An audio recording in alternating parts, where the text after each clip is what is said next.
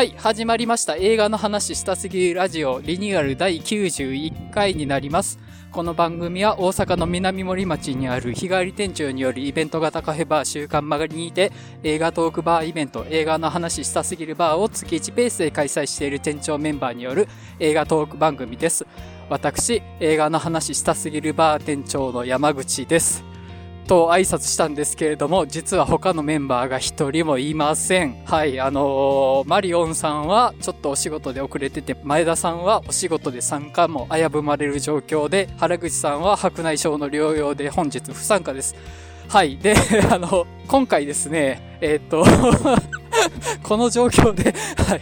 あの、ゲストをお呼びしてまして、えー私たちが映画の話したすぎるバーを開催している週刊曲がりで、マリオンさんと一緒に短歌喫茶をオープンされるおすーたさんと西野さんに来ていただいてます。えーそれぞれご挨拶いただいていいですか？じゃあ、えっ、と、私から、えっ、と、おすたと申します。おそらく、ポッドキャストを聞かれてる方は、第27回の霧島部活やめるっていうの回でお便りを紹介された、あの、人だというふうに思っていただければいいかなと思うんですけども、映画バーの常連で、現在神戸で大学院生をやってる映画好きの、まあ、普通にリスナーであり、お客さんですね。はい。はい。あと、おすーたさんはご自身でもポッドキャストをやられてるんですね。ああ、はい、そうですね。えっと、話の合わない俺たちはというタイトルで、ポッドキャストをやっております。はい。はい。あの、まあ、男性お二人でお話しされてて、価値観の話とかカルチャーの話とか幅広くされてるって感じですかね。そうですね。結構テーマを決めて、なんていうか、ゆるく話すみたいな感じですね。はい。で、えーっと、この番組でも取り上げたカモンカモンとかもお話しされてて、もうカモンカモンはこの番組ではかなりふわっとした あの話をしてたんですけど、おすたさんの番組では結構がっつりしっかり話されてて、おーってなってたのを覚えてます。あありがとうございます。はい。まあそんな感じで今日はですね、あの、新海誠のファンでもあるんですよね。あ、そうですね。一応、はいその、多分ほとんどの作品は見てるとは思います。はい。で、マリオンさんとも話があって、はいまあ今回ね、あのーまあなんでゲストをお呼びしたかっていうと、この前のツイッタースペースで正直我々話し尽くしたのではないかっていうのがあって、これは、あの、ちょっと無理なのではないかっていうところでお力を借りたいなと思ってお呼びした次第なんですけど、はい。思った以上に責任が重大でちょっと困ってるんですけど。しかも、しかも、あの、通常メンバー一人しかいないっていう状況で、はい。はい。で、えっ、と、西野さん、いいですか？はい、あ、こんにちは、西野です。僕もあの、この、配信、一度お便り読んでいただきまして、こちらアミコの時にはい。読んでいただいた例の西野というものでして、はい映画バーに毎回来させてもらってる、はい。あの、メガネの酔っ払いおるなと思ったら僕やと思ってもらったら間違いないっていう人でして、えっと、普段あの、この週刊曲がりさんではあの、本屋バーという月一のバーをやっておりまして、その店長の楽しみであの、あの、おすーたさんも山口さんも来ていただいたことあるという、よしみでも出させてもらってるということで、本日はよろしくお願いします。はい、よろしくお願いします。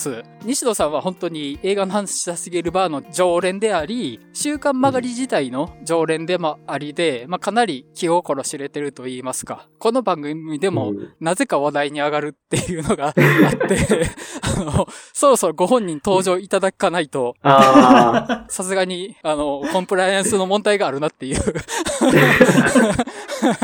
ー、なんか、あいつ顔だけは出てないけど名前だけ出る謎の存在みたいなはいことから今日初めて脱却できますね。はい、あのーカルチャー的には、東欧ロシア方向に強いっていうところで、あー、そうですね。はい。あのー結構まあ、ロシアというか、まあ、今ロシア好きってちょっとなんか語弊がありそうなんで言いづらいんですけど、はい。あの、結構歴史的にソ連とかそういったなぜあんな実験国家が成り立ったのかとかがすごい興味があって、はい。まあ、社会科学系の本から、まあ歴史の自分の本まではい。いろいろ読んだりして、はい。まあそれの元はやっぱりロシア文学が好きで、そこで書かれてる人間の心っていうのが、とか人間のあのエゴとかそういったものってめちゃめちゃ書かれてるのがロシア文学で、はい。結構映画とかにもその影響を受けた映画って結構あったりして、なんか頭によぎったりするんですよ。はい。で、あの普段僕あの実は図書館職員やってまして、まあ本にすごい馴染みの深いあの仕事ですし、まあ環境としてもいるので、はいやっぱり映画見てると本の感想が結びついたりして、そういった見方をしてるので、はい。ちょっとあの、なんか変な感想を言うかもしれないんですけど、それは、はい。あの、環境がそうさせたと思ってください。はい。あの、西野さんの視点は本当に我々があんまり持ち得ない視点をお持ちなので、そのあたりは期待してます。はい。恐れ多いです。はい。さあ、では、あのーマリオンさんの登場もまだしばらくかかりそうなんで、えーあ、あと、お知らせだけいただこうかと思うんですけども、うんえーっと、まあ、九段の単価喫茶、大阪の南森町にある週刊曲がりで、11月の19日に週刊曲がりのお昼営業の際に、マリオンさんとスータさんと西野さんで単価喫茶をオープンされます。はい。ちょっとだけこの番組でも話したことあるんですけど、まあ、あの短歌をやってるんですね。短歌を読む？読んでる？読んでる？歌ってる？そうですね。なんか、どうでしょう？僕は結構積極的に読んでるつもりなんですけど、はい。そうですね。なんか空前の単価ブームが訪れておりまして、周辺領域で。はい。あの、で、それで、なんか読んでたら楽しくなってきたねって言うんで、まあ、短歌の実際の本持ってきたり、あとは、短歌実はあの、カードゲームで五七五七七っていうはい。ゲームがありまして、まあ、手札、あの、ランダムで5文字書かれたカードと7文字書かれたカードがあるんですけど、それを配って、はい。2ターン回って言葉を変えて短歌を作って一番良かった人の勝ちっていうゲームがありまして、それ前回、えー9月かなやったんですけど、すごい盛り上がって、今回もそういったゲーム持ってきたり、その短歌にまつわる話したりとか、そういったまあ緩くやってるような喫茶にしようかなというふうに考えてるんで、はい。ぜひ、あの、ゆっくりした土曜日の時間をお過ごしくださいというはい。告知でした。はい。ちょっとこの収録の編集が当日に間に合うかどうかが非常に怪しいので 結、構、もう19超えたら今の全カットで全然大丈夫。まあ、あの今後もやるかもしれないっていうことで、記録としては残しときますわ。ああ、そうですね。あの、隔月くらいでやりたいな、みたいな話は、はい。お昼営業どっか借りようかな、というはい。思ってますね。はい。わかりました。まあ、よかったら遊びに来てくださいという感じですね。はい。では、さすがにマリオンさんなしで始めるの難しいな。そうですよね。じゃあ、あの、マリオンさんもまだお越しでないので、ちょっとまあ、このメンバーで近況みたいな話してみようかと思うんですけど、ちなみに、お二人最近映画見られました？あえっ、と、見ましたね。すずめの始まり以外ですね。はい。あ僕も見てますよ。もう早速、じゃあ西野さんからちょっとターンというか。あ、そうですね。あの、今、えっ、と、先週公開になった、えっ、と、社用だってあの、太宰治の、はいはいはい。なぜかこの時期に社用が映画化されたんですけど、それを見ましたね。誰出てましたっけ？えっ、と、誰やったっけね。全然覚えてないです。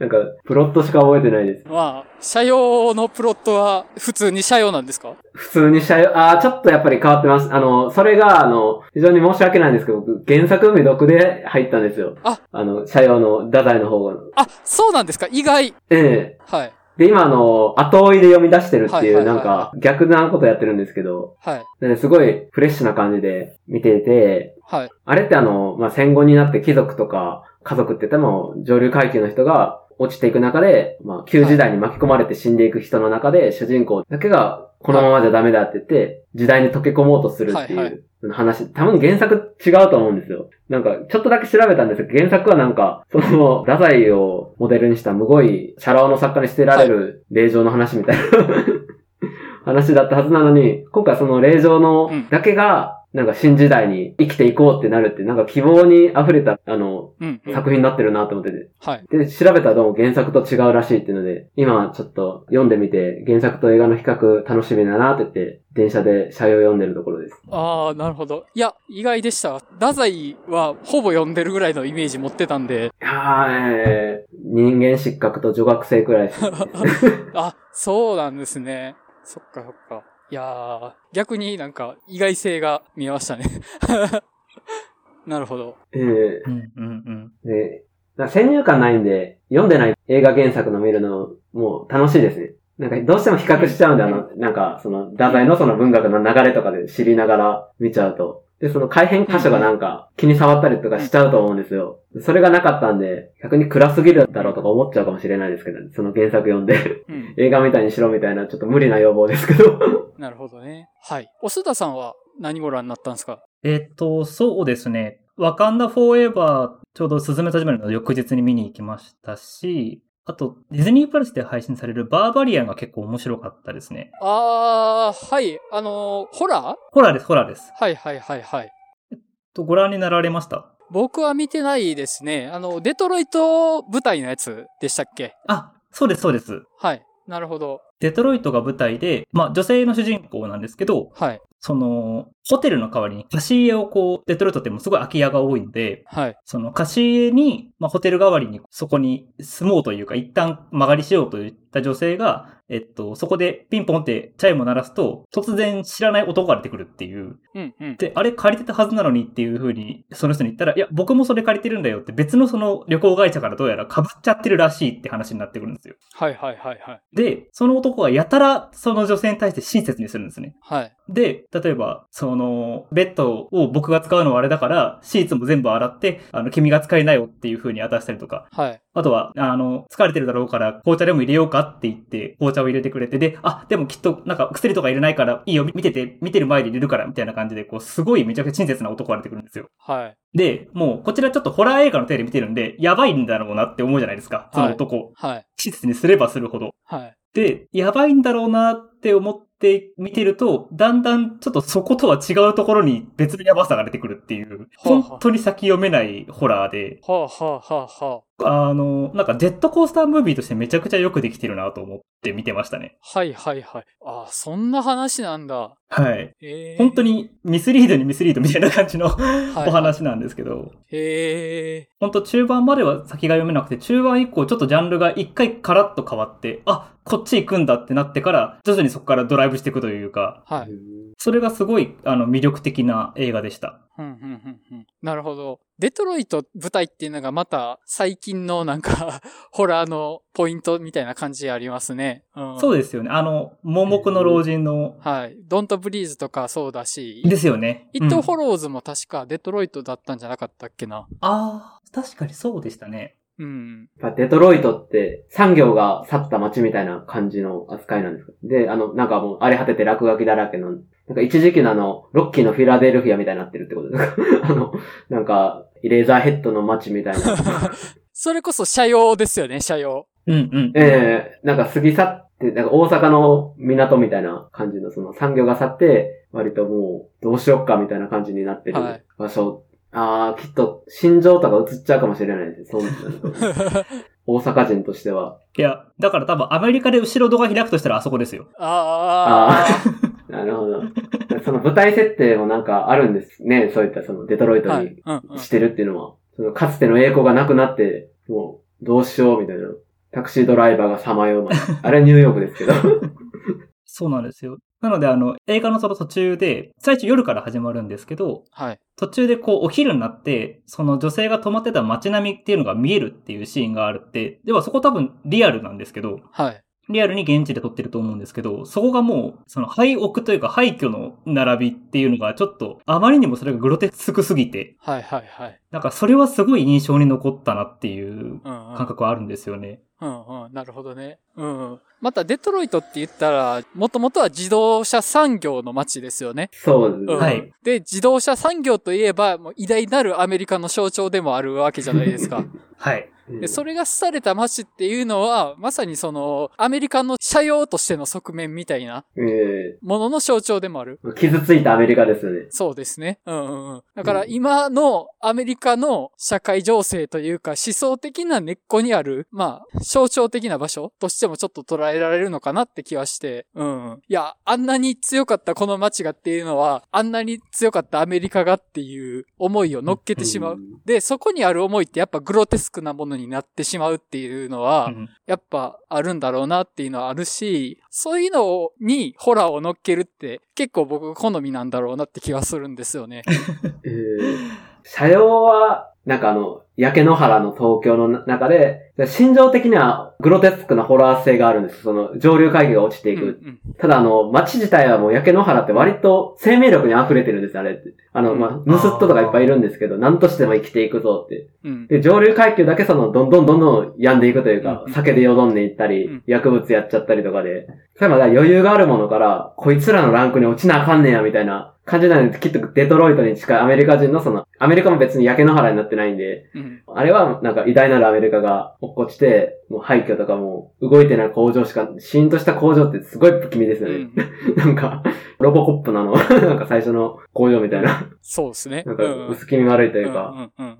そうですね。なんかその部分で確かに心情で合致して、なんか病んでるなっていうのを感じます。うんうん。だからやっぱ題材にしやすいんだろうなっていうのはありますよね。まあうん人がいないっていうのも取りやすいのかもしれないですけど。